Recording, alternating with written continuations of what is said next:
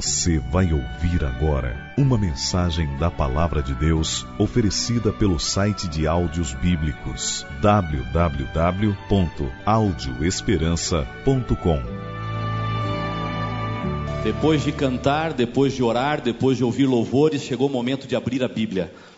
Ouvir a voz de Deus e ter a certeza completa de que nós realmente estamos no melhor lugar do mundo. O louvor traz a presença de Deus. Quando cantamos, chegamos mais perto de Deus. Quando nós oramos, nós vamos até Deus. E quando abrimos a Bíblia, nós coroamos todo esse relacionamento com Deus que faz deste lugar o melhor lugar do mundo. Abra sua Bíblia em Gênesis capítulo 18. Eu gostaria hoje de mais uma vez estudar o que está no primeiro livro da Bíblia e mais uma vez relembrar um dos personagens bíblicos que eu mais gosto, e já conversamos uma vez sobre ele, que é Abraão.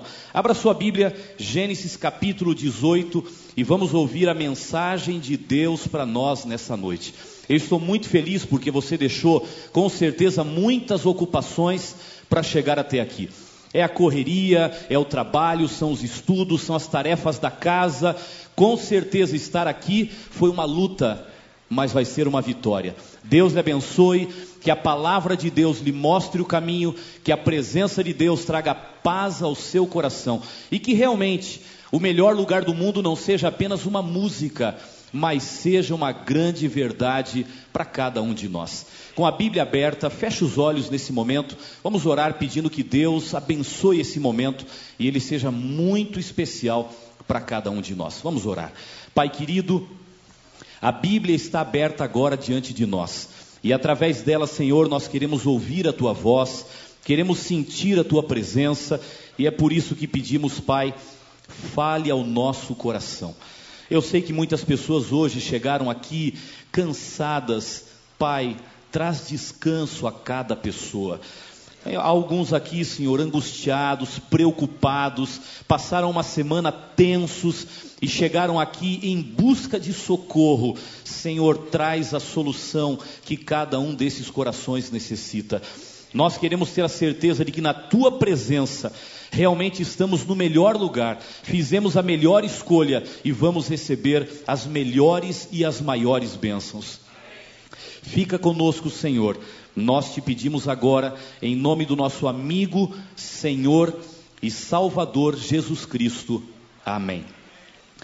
Eu quero lembrar com vocês um pouquinho mais sobre a vida de Abraão. Abraão, o pai da fé. Abraão, um dos personagens bíblicos que mais me chamam a atenção.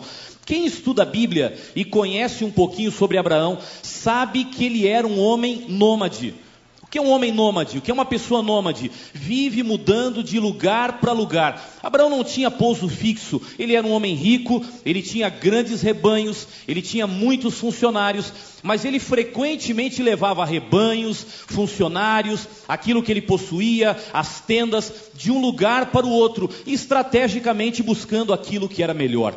Gênesis capítulo 18 encontra Abraão vivendo junto aos carvalhais de Manre um lugar especial perto de Hebron. Abraão havia comprado aquela terra, lá estavam as barracas, lá estavam os animais, lá estavam os funcionários. Manri era um antigo líder amorreu, um homem que acabou se tornando amigo e aliado de Abraão. E aquele lugar que Abraão possivelmente comprou dele se tornou um lugar tão importante que, mesmo anos depois, quando Sara faleceu, e Abraão precisou de um lugar para enterrar a Sara. Abraão voltou para perto de Manre e comprou uma pequena propriedade e colocou Sara sepultada ali, porque aquele lugar havia sido extremamente importante para a família. E se você olhar a história bíblica, você vai ver que não foi apenas Sara. Quando Abraão morreu, ele foi recolhido para junto de Sara. E ele foi sepultado por Ismael e por Isaac, no mesmo lugar onde estava Sara, próximo a Manre. Tremendo impacto que esse lugar causou na vida e na história de Abraão. A Bíblia diz aqui no capítulo 18 que vivendo nesse lugar, Abraão, depois do almoço, estava possivelmente sentado na frente da sua barraca, da sua casa, porque ele morava em tendas, descansando um pouquinho, e ele viu três pessoas que começaram a caminhar na sua direção. Agora vejam, Abraão era o dono daquelas terras todas, ele sabia que aquele lugar não tinha nenhuma área para comer, aqueles homens já deviam estar caminhando há muito tempo por ali, e quando Abraão os viu, a primeira coisa que ele fez foi convidá-los para almoçar com ele. Na verdade, ele já havia almoçado, mas lembrou que eles podiam estar precisando e disse: Amigos, venham comer comigo. E Abraão nos dá uma lição tremenda aqui. Ele não sabia quem eram essas pessoas, não sabiam. Poderiam ser homens mal intencionados, Podiam ser pessoas querendo se aproveitar de Abraão, podiam ser pessoas querendo dinheiro ou um pouquinho do patrimônio dele, podiam ser pessoas que vinham para contar alguma história falsa, Abraão, quando viu os três, não pensou no pior. Abraão, quando viu os três, pensou no melhor. E lá em Hebreus capítulo 13, Paulo fala, e hoje nós sabemos, nós ficamos tranquilos com isso. Lá Paulo fala: Abraão, sem saber, recebeu anjos de Deus. Hoje nós olhamos para trás e dizemos que maravilha, como ele foi hospitaleiro com os anjos. Agora, ele não sabia que eram anjos, para ele eram homens que precisavam de ajuda. E Abraão estendeu a mão, os convidou para comer, e a Bíblia diz que ele deu uma refeição de qualidade para eles. Ofereceu leite, ofereceu queijo, ofereceu bolo, ofereceu carne, ofereceu um banquete para eles. Abraão fez o bem sem se preocupar. Conhece o ditado? Fez o bem sem se preocupar com quem, ou fez o bem sem olhar para quem. Sabe qual é a maior lição que a gente aprende disso? Essa não é a mensagem de hoje, mas eu queria que a gente pudesse aprender isso. Sabe qual é a maior lição? Ser hospitaleiro, amar as pessoas, é uma questão de salvação. Você já pensou nisso? A gente sempre coloca a ideia de que a salvação depende de obedecer à vontade de Deus. Porém, mais do que obedecer à vontade de Deus, a salvação depende de viver como Deus. E o amor ao próximo é uma das principais características de salvação.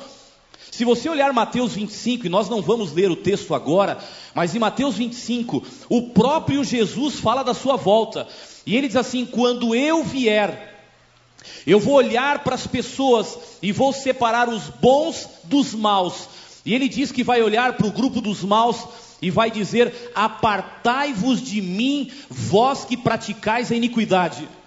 E a Bíblia mesmo conta, vai ser um momento interessante. Alguns vão dizer: Senhor, mas por que esse veredito está caindo para mim? Por que o Senhor está dizendo que não me conhece? Por que o Senhor está dizendo que eu sou um iníquo? Por que está me mandando apartar? Senhor, eu sou um cristão, Senhor, eu lhe amo, Senhor, eu fui à igreja, por que o Senhor está me dando esse veredito? Não tem algum engano nessa história, não? E a Bíblia vai dizer, ou o próprio Deus vai dizer, filho, não tem nenhum engano, aparte-se de mim, porque você praticou iniquidade e eu não lhe conheço. Mas como? Senhor, como é que o Senhor não me conhece? A Bíblia diz que onde estiverem dois ou três reunidos em meu nome, eu estarei ali, Senhor. Quantas vezes eu fui à igreja, eu participei de programas bonitos, eu preguei, eu cantei, eu fiquei cumprimentando as pessoas à porta. Agora o senhor vai dizer que não me conhece? Tem algum engano? Ó oh, senhor, meu nome é José da Silva. Aí na lista que José da Silva no Brasil tinha um monte. Eu acho que o senhor trocou aí de nomes. Não sou eu, não. O veredito está errado. Confirma aí na lista, senhor. E Deus vai olhar essas pessoas e dizer: Filho, sabe por que, é que não houve engano? Porque eu tive fome e você não me deu de comer. Eu tive sede e você não me deu de beber. Eu estive nu e você não arrumou roupas para eu vestir. Eu estive preso e você não me visitou. E eu imagino o tal José da Silva dizendo: Pera, pera, pera aí, senhor, para, para, para logo. Agora é que está engano feito. Senhor, dá licença, mas fala para mim. Quando que o senhor foi à minha casa com fome e eu não lhe dei comida, senhor? Por favor, Olha, eu vou, eu vou lhe confessar uma coisa bem tranquila, senhor. Se o senhor batesse a porta da minha casa com fome, eu não ia só lhe dar comida, senhor, lhe dar uma cesta básica inteira. Muito mais do que comida, eu iria oferecer um almoço pago num bom restaurante da cidade, porque eu ia querer o melhor para o senhor. Está tá enganado. Eu não lembro, e a minha memória é boa, de nenhuma vez que o senhor bateu a porta da minha casa pedindo isso. Como, senhor? Eu era líder da igreja, Senhor. Eu era pregador. Me conte quando que o Senhor entrou pela porta da igreja precisando de roupa, vestido com, com roupas parciais.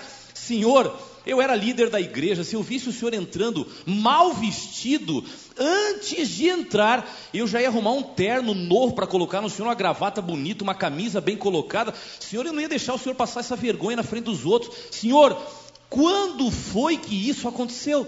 Vocês conhecem o que é que o que é que Deus vai dizer? Toda vez que vocês deixaram de fazer ou que você deixou de fazer alguma coisa a um dos meus pequeninos filhos, deixou de fazer a mim. Você lembra José da Silva? Um dia que você, líder da igreja, estava pregando e na igreja que você pregava entrou um bêbado pelo corredor, você lembra disso? O bêbado começou a trocar as pernas no corredor e você parou a mensagem, olhou para o corredor e falou: Não tem ninguém para tirar esse mau elemento aqui de dentro. Você lembra disso? Amigo, era eu que estava lá só para ver como é que você ia me tratar. Eles me arrastaram para fora.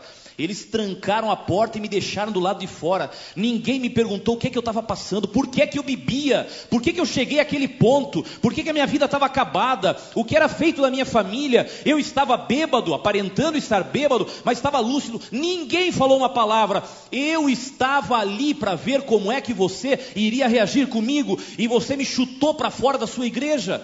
Você deixou de me cuidar. Lembra uma vez que terminou o culto da igreja e todo aquele pessoal saiu, e lá fora uma mulher tocou no seu ombro e disse: Amigo, dá licença um minutinho só.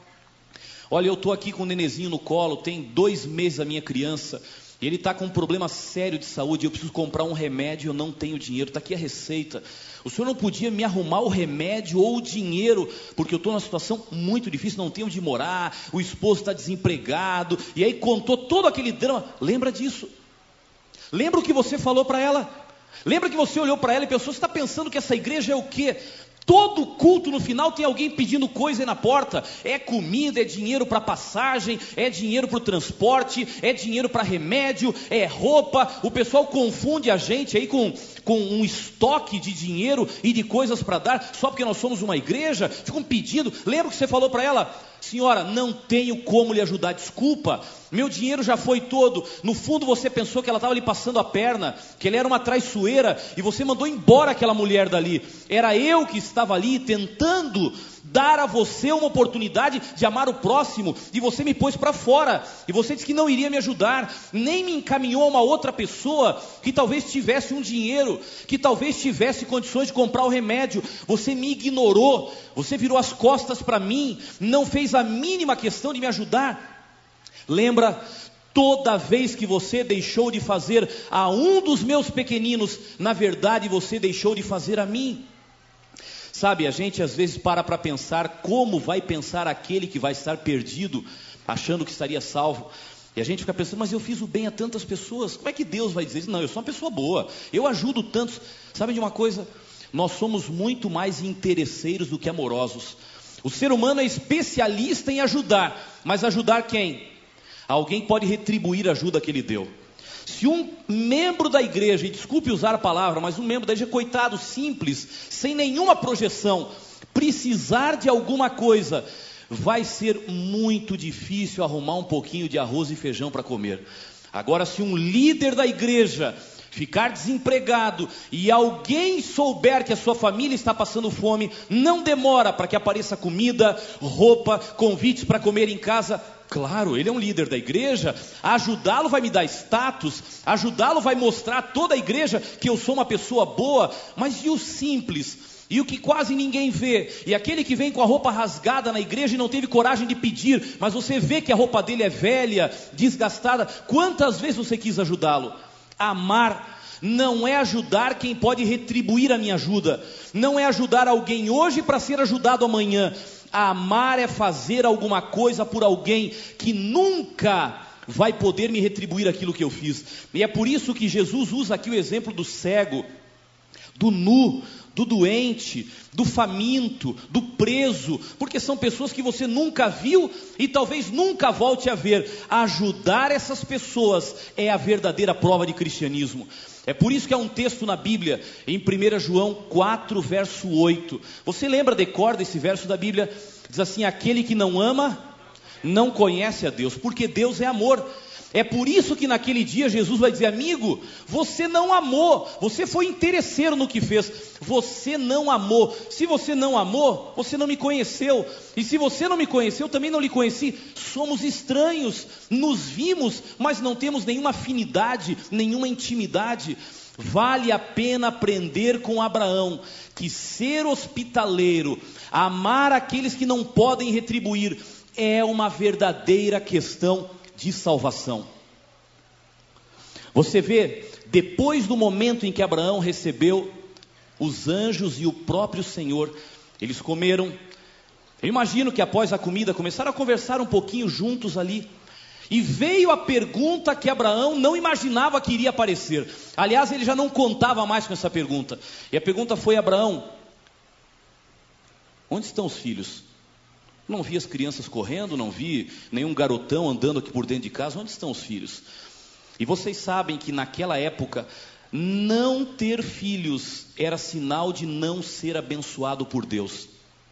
E quando veio a pergunta para Abraão, eu imagino, e agora é apenas um exercício de imaginação, imagino Abraão olhando para baixo, e se ele fosse alemão como eu, ia ficar vermelho assim, rápido, olhando para baixo e dizendo: Eu não tenho filhos.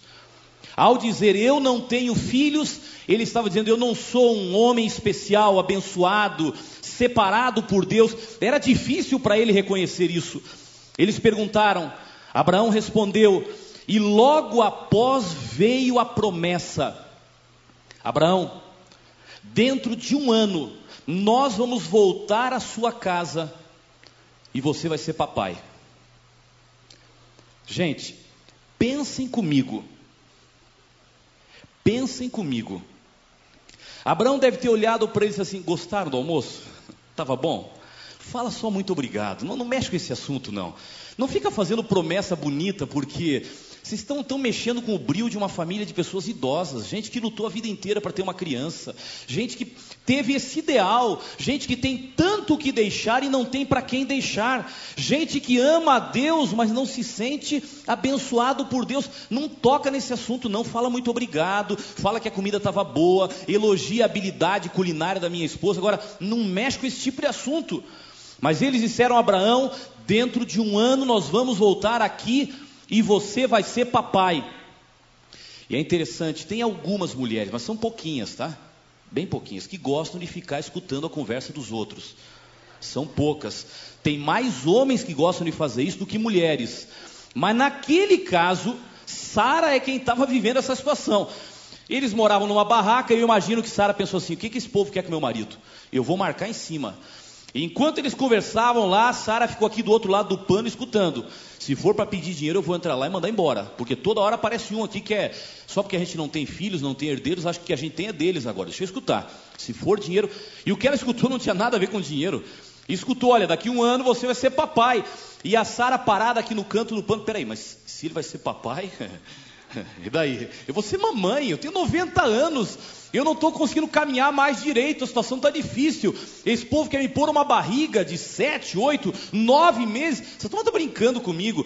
E Sara ouviu aquilo e nem ficou brava, acabou rindo. Falou: essa turma, eles não sabem falar muito obrigado, eles querem nos agradar, acabaram entrando numa situação milindrosa para a família. E Sara começou a rir. Vamos apenas fazer um exercício de imaginação. Eu imagino Sara rindo aqui. E eu acho que ela esqueceu que parede de barraca é de pano. E pano é o seguinte, amigo, você espirrou aqui, o outro escutou ali. E ela começou a rir. Peraí, Abrão. Tem, tem, algum bicho preso ali? Está acontecendo alguma coisa naquele canto? Barulho esquisito. Abrão, deixa eu dar uma olhada. Quando Abrão levanta.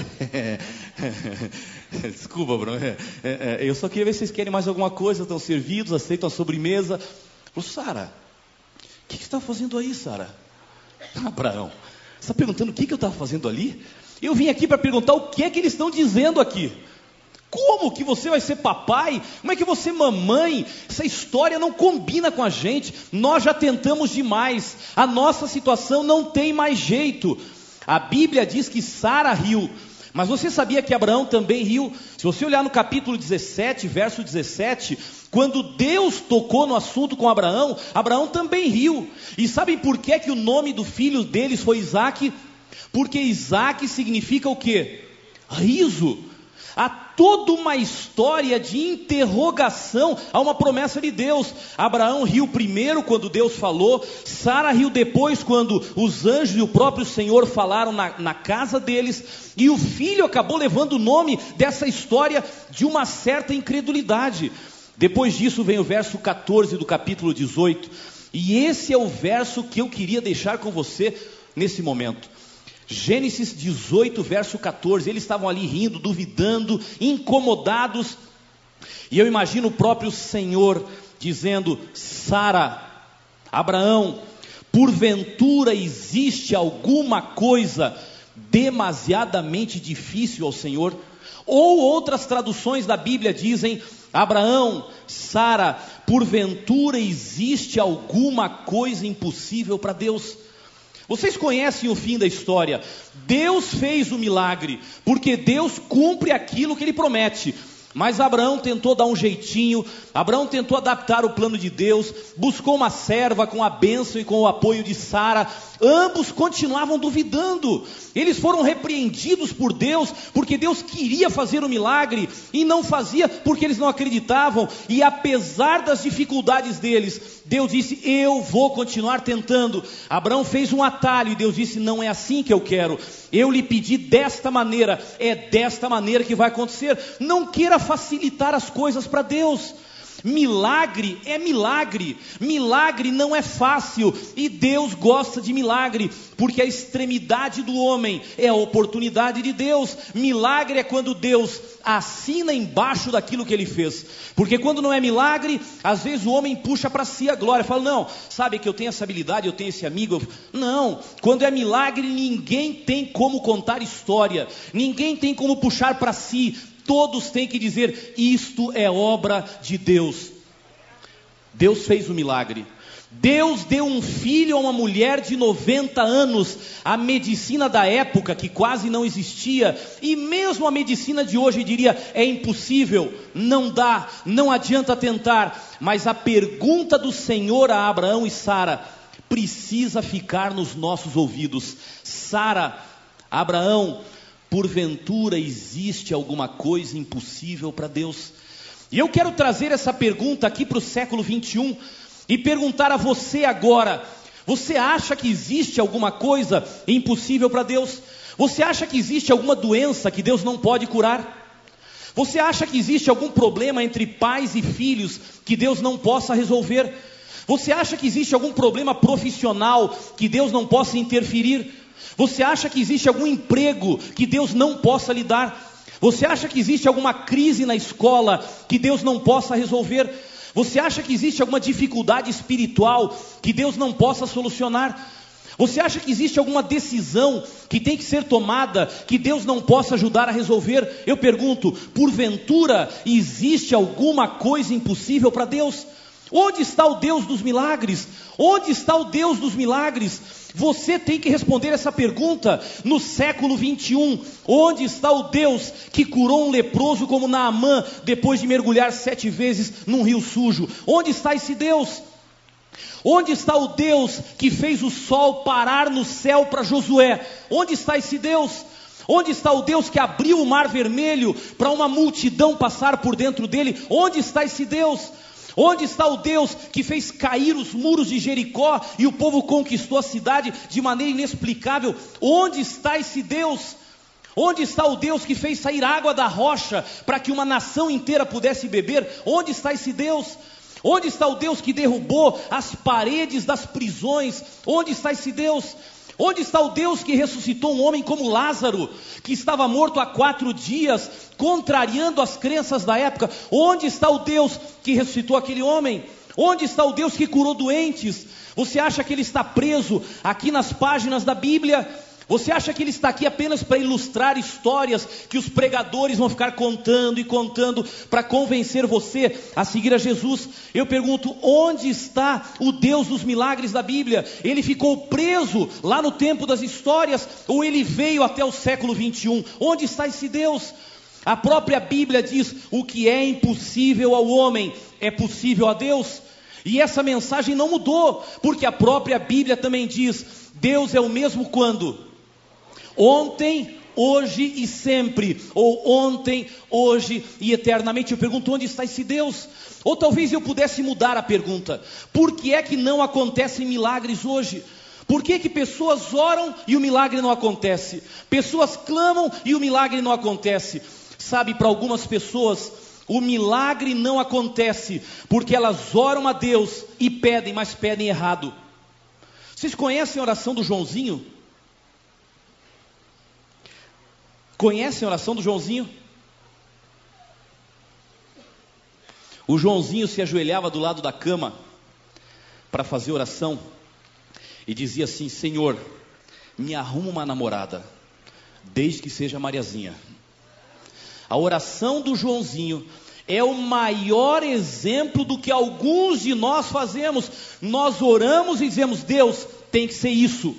E se o Senhor não der o que eu estou pedindo, eu estou tentando direcionar a vontade de Deus, porque eu não orei como o Pai Nosso diz, seja feita a tua vontade. Não, eu estou pedindo isso, eu estou clamando isso, e se Deus não me dá isso, eu vou dizer para todo mundo que Deus não atendeu a minha oração. Agora, por favor, será que Deus é obrigado a fazer o milagre que você quer?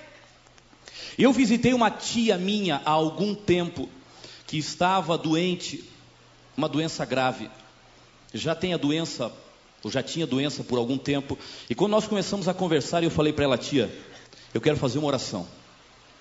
Quero pedir a Deus que cuide da senhora. Eu quero pedir que Ele faça um milagre.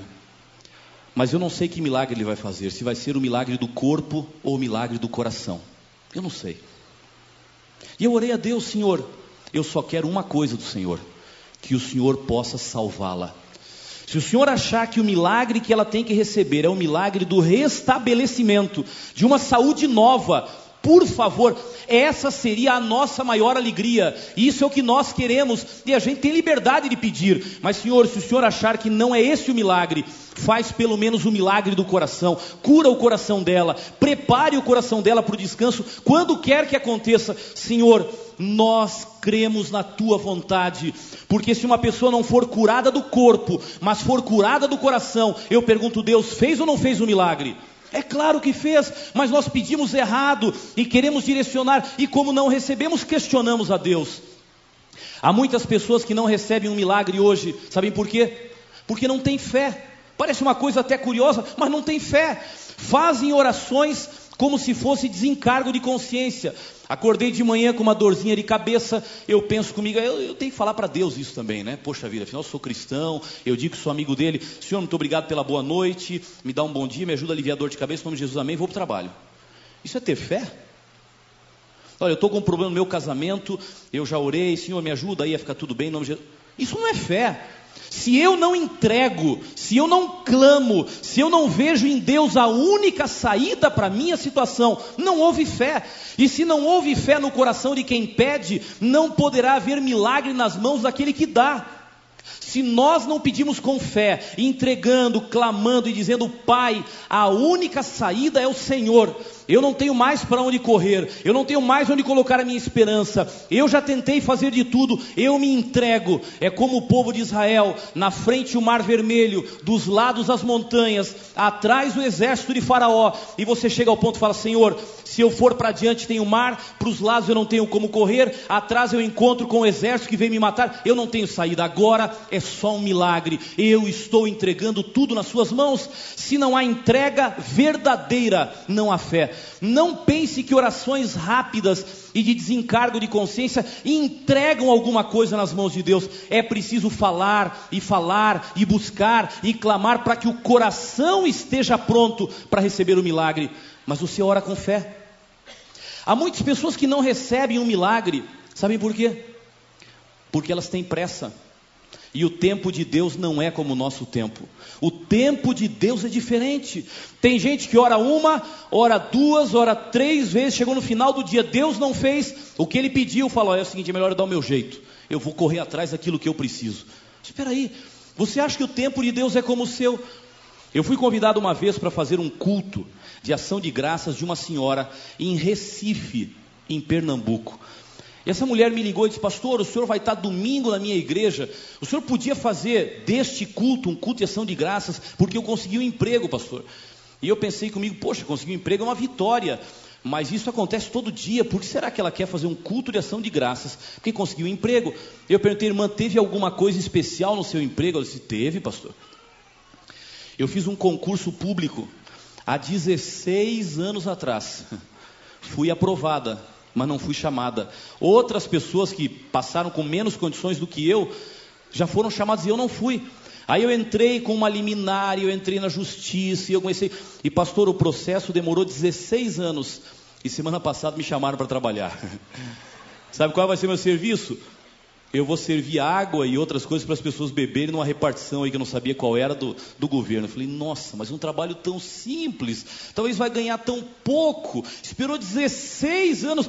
Quando eu cheguei à igreja, me apresentou advogado, já estava assim, tadinha. Que eu acho que já tinha uma certa idade, 16 anos lutando por aquela causa. Chegou a hora do emprego. E ela me disse, pastor, eu entrei na justiça dos homens, mas o que eu queria era a justiça de Deus. E eu orei 16 anos por esse emprego e chegou a hora que Deus me atendeu. Aí eu ouvi essa senhora falando assim: Meu Deus, será que eu teria coragem de orar 16 anos por alguma coisa? A gente ora um dia e já fica cansado, achando que Deus não está atendendo, já fica inquieto. Mas, Senhor, a pessoa está na UTI, se o Senhor não atender agora, o caso é grave. Amigos, o tempo de Deus não é como o nosso, o modo de Deus não é como o nosso. Deus diz: ore muito, não para me convencer, eu não preciso ser convencido, meu amor está disponível antes mesmo que você fale, mas sabe por que é que você tem que orar tanto? Não é para mudar o meu coração, mas é para mudar o que? O seu, porque se o seu coração não está preparado para receber, o que era para ser uma bênção vai se tornar o que? Uma maldição. O que era para se tornar uma bênção vai se tornar uma maldição. O que era para lhe ajudar vai lhe deixar orgulhoso, autossuficiente, achando que você pode. Então eu digo, filho, espera um pouco. Não é agora, vai demorar um pouquinho, mas o que eu quero é que você continue confiando, que você continue pedindo, e no tempo certo Deus vai dar. Agora, se eu não espero o tempo de Deus e desisto do que eu pedi, se eu não espero o tempo de Deus e vou dar o meu jeito, eu pergunto: quando é que Deus vai fazer o milagre? Há muitas pessoas que não recebem um milagre de Deus, sabem por quê? Porque tem alguma barreira atrapalhando a realização do milagre. A Bíblia diz em Isaías, capítulo 59, os vossos pecados, você conhece o texto bíblico? Os vossos pecados fazem o que? Fazem separação entre mim e vós. Eu quero chegar para o milagre, eu quero estar perto de você, mas tem alguma coisa que está bloqueando esse milagre, está impedindo esse milagre. Eu pergunto: será que existe alguém hoje à noite aqui em busca de um milagre? Um milagre no corpo, um milagre na família, um milagre no coração, um milagre na vida espiritual, um milagre na vida profissional. Eu não sei qual é, mas ninguém que vem a uma igreja vem para gastar tempo. Quem vem até aqui, vem porque espera de Deus alguma coisa, porque necessita de alguma coisa que venha dele. Eu pergunto: será que há alguém aqui precisando de um milagre? Hoje à noite há uma pessoa que precisou de um milagre e Deus lhe deu. Faz mais ou menos cinco anos, a Suzana se mudou do Nordeste do Brasil para Belo Horizonte, em Minas Gerais, em busca de fazer uma vida nova, de conseguir um trabalho, de se reorganizar, de começar de novo. Chegando em Belo Horizonte, foi trabalhar numa empresa. E ao começar a trabalhar na empresa, um colega de sessão, um colega de trabalho dela, Começou a conversar, afinal a turma passa uma boa parte do tempo junta e acaba conversando. E ele perguntou: qual é a sua religião? Ele falou assim: eu não sou praticante, eu me considero cristão, mas eu não sou praticante. Ele falou assim: você não quer fazer uma visita à minha igreja? Ele era um cristão, era um adventista do sétimo dia, entendendo que o cristão é cristão em todo lugar, é no ambiente de trabalho, na escola, em qualquer lugar, ele está ali para dizer: o que eu recebi, eu também quero lhe oferecer. Você não quer visitar minha igreja? Como alguns de vocês receberam um convite parecido de um colega de trabalho, de um vizinho, de um familiar.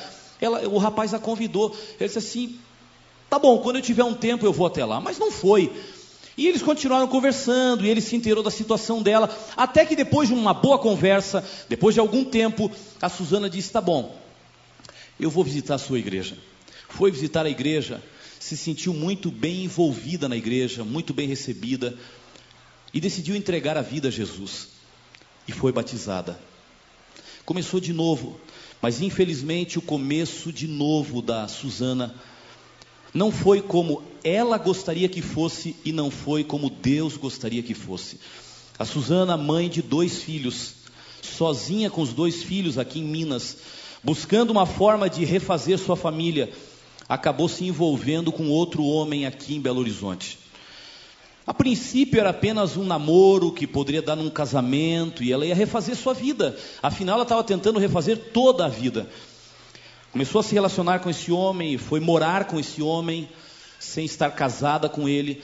E enquanto os dois foram convivendo, ela acabou descobrindo que havia cometido um dos maiores erros da sua vida.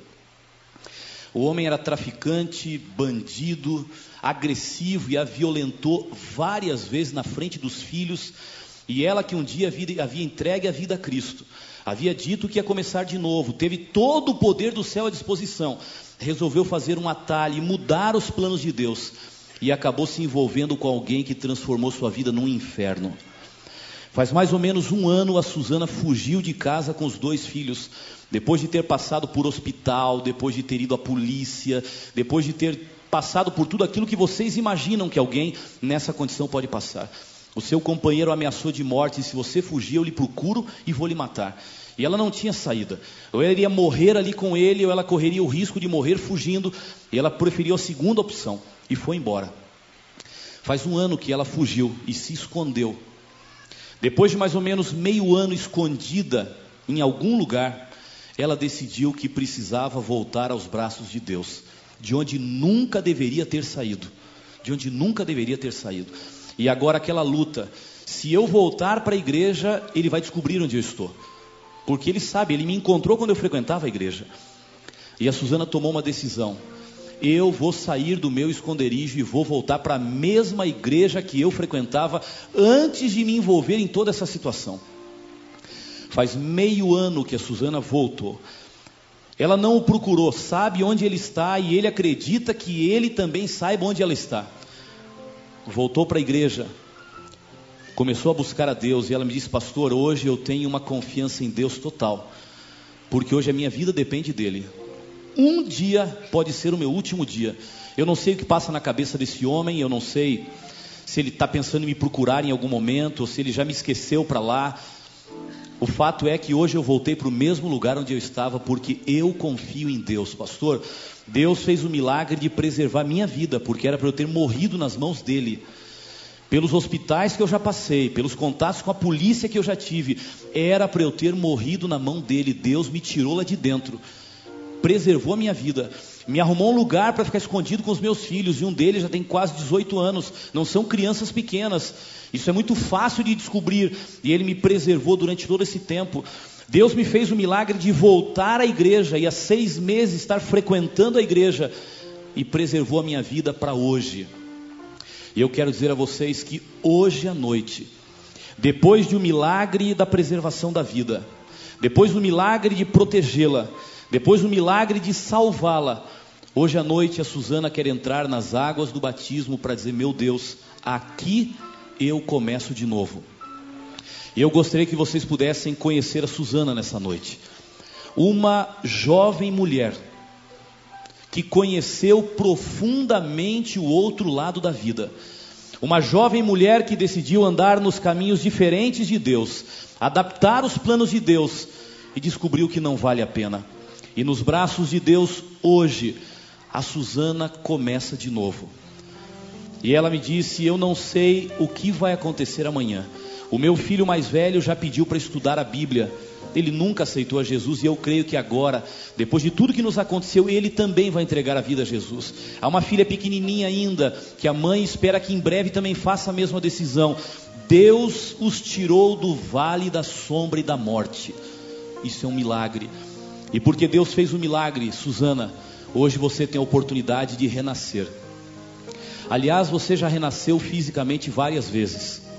Várias vezes mas hoje chegou o momento de renascer espiritualmente, começar uma nova vida. Eu louvo a Deus pela sua decisão e pela sua coragem de não temer vir aqui diante de tantas pessoas para fazer a sua decisão, de correr os riscos que você está correndo para isso, mas entendendo que quando a gente ama a Deus, a gente corre qualquer risco para estar com Ele.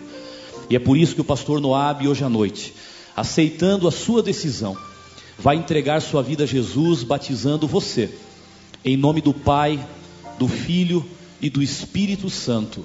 Amém.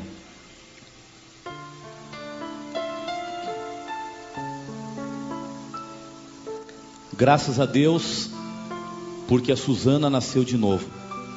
Sabe, a gente fica aqui falando ou assistindo uma cerimônia como essa e não tem ideia do que passa no coração de uma pessoa que está dentro das águas do batismo, na condição da Suzana. Eu imagino, Suzana, que agora há um sentimento de alívio dentro de você, porque o dia de amanhã é sempre incerto para você. Não importa o que vai acontecer amanhã, o melhor já aconteceu hoje. Não importa o que vai acontecer amanhã, o que importa é que a Suzana agora está andando nos caminhos de Deus. Não foi fácil, foi uma luta, mas essa luta compensou totalmente. Eu preciso terminar orando agora a Deus. E eu quero orar por todos vocês. Eu sei que tem pessoas aqui precisando de um milagre e estão aqui clamando pela ajuda de Deus. Mas eu gostaria de orar hoje por algumas pessoas que gostariam que o milagre de Deus fosse no seu coração. Eu acredito que existam pessoas aqui que precisam entregar sua vida completamente nas mãos de Deus, mas tem um probleminha de família que está impedindo isso tem uma questãozinha de trabalho, ou como alguém me disse essa semana, pastor, sabe o que acontece no meu coração? Eu sei que eu tenho que me entregar, mas eu não estou com vontade. No dia que Deus colocar no meu coração aquele desejo caloroso, forte, que eu sinta que não dá para esperar, eu vou, mas enquanto isso não acontecer, não tem como. Eu estou lutando contra a minha natureza. E eu olhei para essa pessoa e disse: Amigo, lute contra a sua natureza. A Bíblia diz que a tendência da carne qual é? É a inimizade contra Deus. O inimigo sempre vai afastar você de Deus.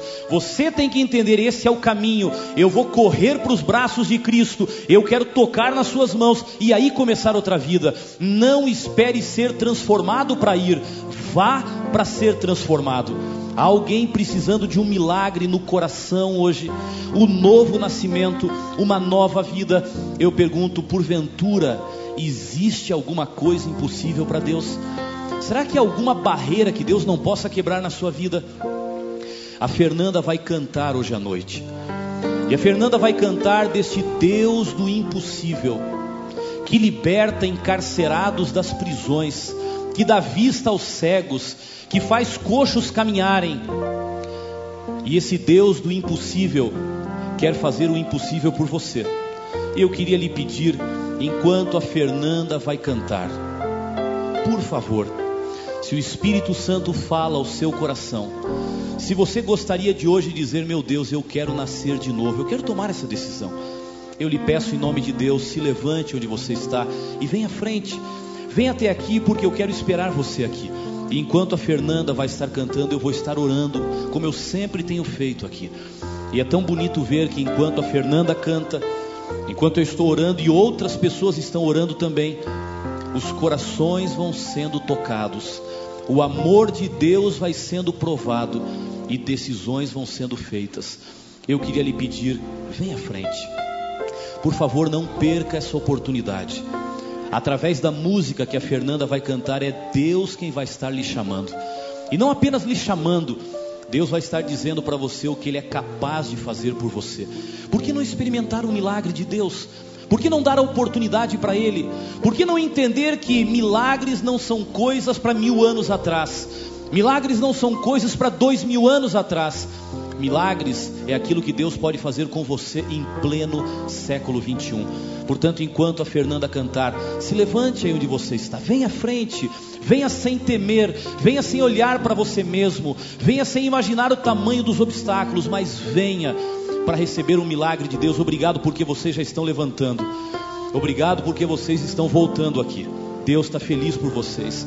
Obrigado porque vocês vêm. Obrigado porque você é juvenil ainda.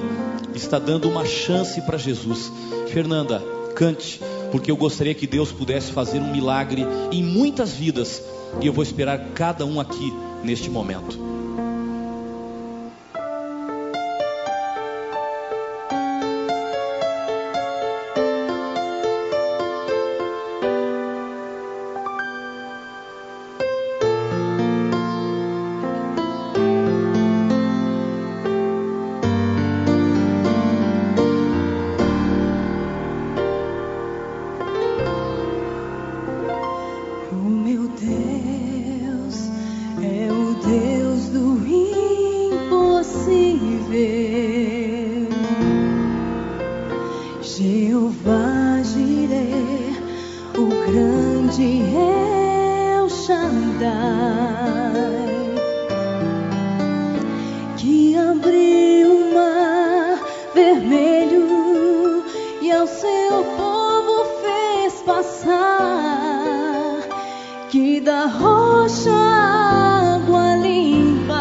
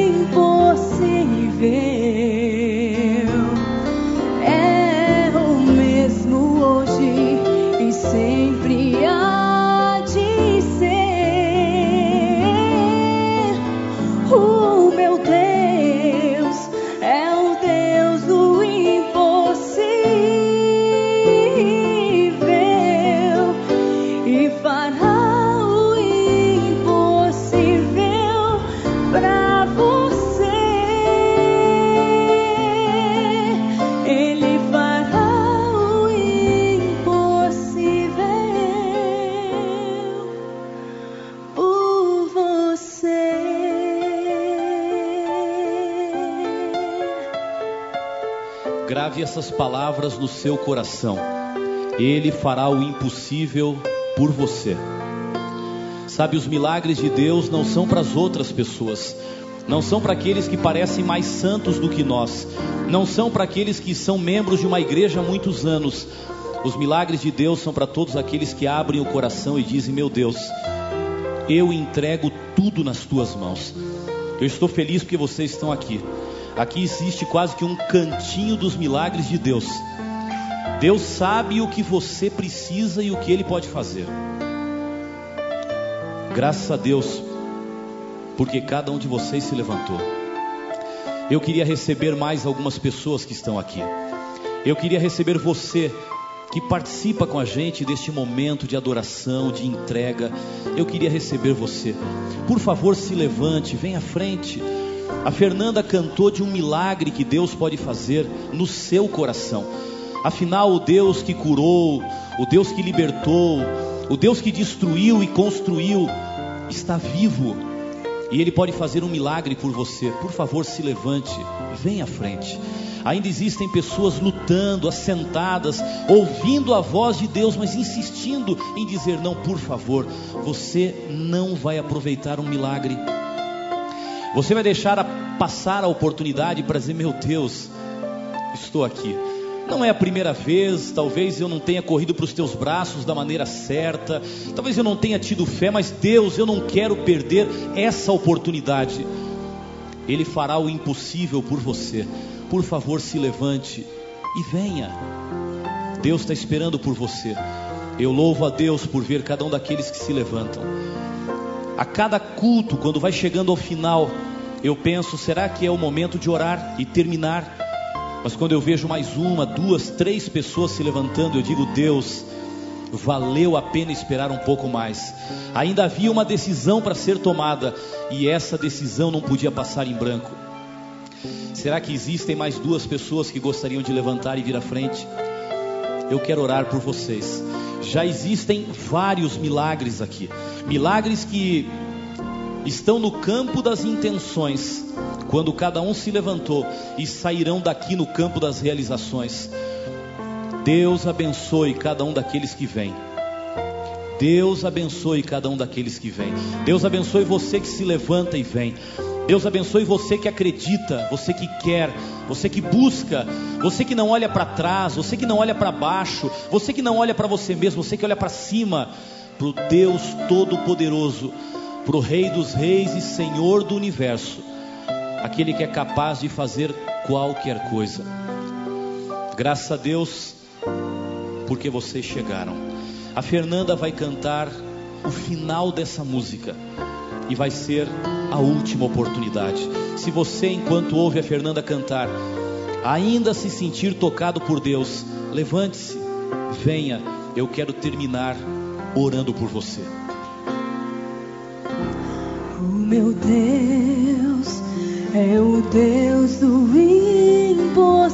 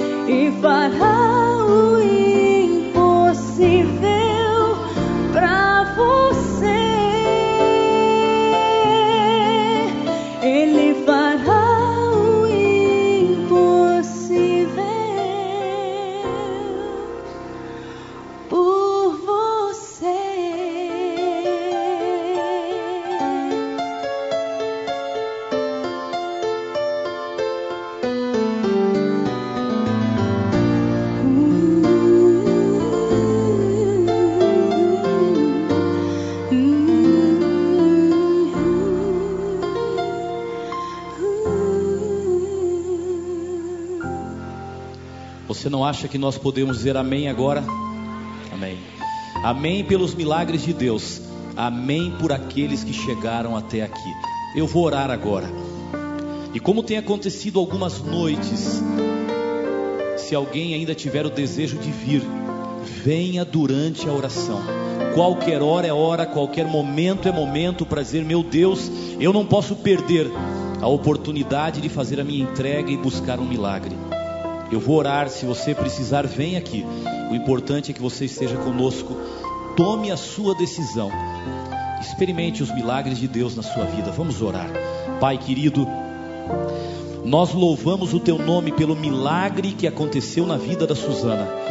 Obrigado porque tu preservaste a vida física e hoje lhe deste uma nova vida espiritual.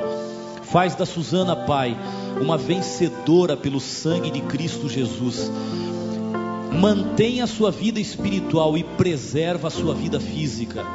Ajude-a a dar o testemunho a tantas pessoas de que o Senhor é capaz de tudo.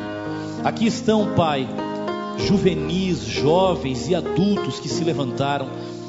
Não é fácil se levantar e vir à frente. Tu sabes que não é fácil.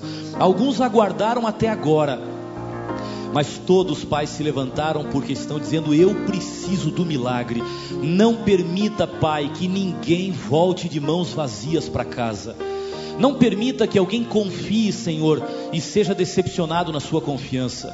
Se alguém que veio aqui e ainda não está confiando, põe fé no coração dessa pessoa. Se alguém veio aqui e precisa de um grande milagre, ajude-o a confiar no Deus do impossível, que não tem tamanho de milagres. Se alguém que precisa renovar a sua entrega e está aqui porque falhou, porque caiu, que o Deus dos milagres tome essa pessoa pela mão e a coloque de volta no caminho. Pai, ajude para que aqui, de onde estamos, ajude para que todos aqueles que se levantaram saiam vencendo para vencer pelo sangue de Cristo Jesus. Eu entrego a todos nas tuas mãos porque nós não somos nada e chegamos aqui sem nenhuma capacidade, mas nos aproximamos daquele que é tudo, que tem todo o poder no céu e na terra. Aceita-nos, dá-nos a tua vitória, o teu milagre e uma nova vida. Nós te pedimos em nome de Cristo Jesus. Amém. Amém. Deus abençoe do fundo do coração a cada um e a cada uma de vocês. Amém.